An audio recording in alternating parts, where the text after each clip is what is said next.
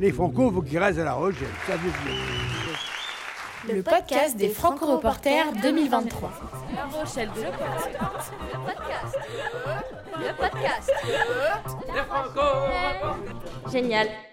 Toujours que de l'excitation, moi. Je, je- comment dire je sais- La peur est un sentiment qui est trop présent pour euh, le cultiver, je crois. Et toi, c'est quand ta première fois au Franco? Ma première fois, c'était l'année dernière, donc en 2022. 2016, Ouais. quand il y avait eu euh, Angèle, M, Camille et Julien Doré.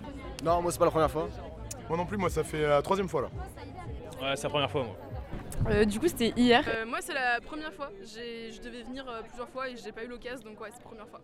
Moi, c'est la première fois aussi. euh, les artistes étaient cool, donc euh, c'était l'occasion. C'était comment? C'était très sympa. C'est le 14 juillet aussi, donc euh, jour pour jour quoi, donc on kiffe. C'était hyper bien. Et euh, je me souviens, j'avais une place euh, pour la soirée, la première soirée des Franco, il y avait Mika. Et je suis allée solo. Euh, donc je suis allée solo et j'ai rencontré une super dame qui m'a fait passer tout devant. Et j'ai vu Mika tout devant et il m'a fait coucou. Donc j'étais très contente. Je suis allée voir mon artiste préféré, qui passait le premier d'ailleurs. Euh, du coup, c'était Bigaranx. Et euh, on était tout devant, on pouvait pas rêver mieux. Franchement, c'était juste incroyable. Et puis, je suis passée dans la petite story des francopholies. Vraiment. C'est incroyable de pouvoir être sur la grande scène faire plein de concerts et voir plein d'amis. Enfin, c'est fou. Alors ma première fois en tant que franco-reporter, elle commence lorsque Taylor du Pass Culture elle m'appelle. J'y croyais pas du tout. Et là, là je me suis dit, what the fuck?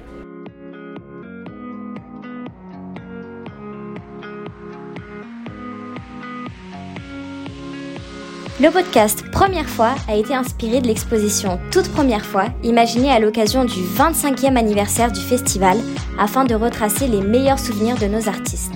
L'exposition qui se trouve à l'Office du tourisme présente des photos archives, des anciennes affiches, des objets insolites ou encore des vidéos témoignages.